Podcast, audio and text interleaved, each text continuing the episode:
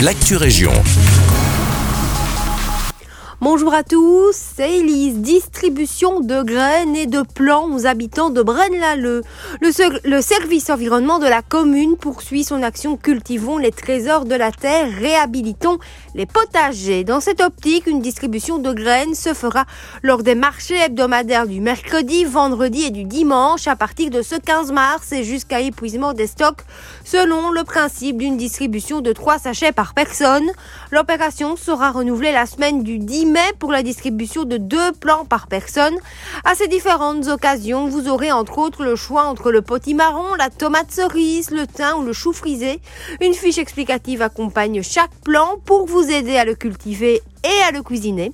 L'opération vise à réhabiliter les potagers brénois car pour un citoyen, la récolte de ses propres légumes coûte moins cher et est plus saine que l'achat de nourriture venue de loin. De plus, cultiver ses plants est gratifiant et devient vite un vrai plaisir de passage au marché.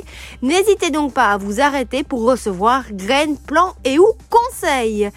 Les inscriptions sont ouvertes pour cette la grande opération de nettoyage organisée par la SBL BIWAP, participer à la 9e édition du grand nettoyage du début de printemps pour donner un grand coup de propre à la Wallonie.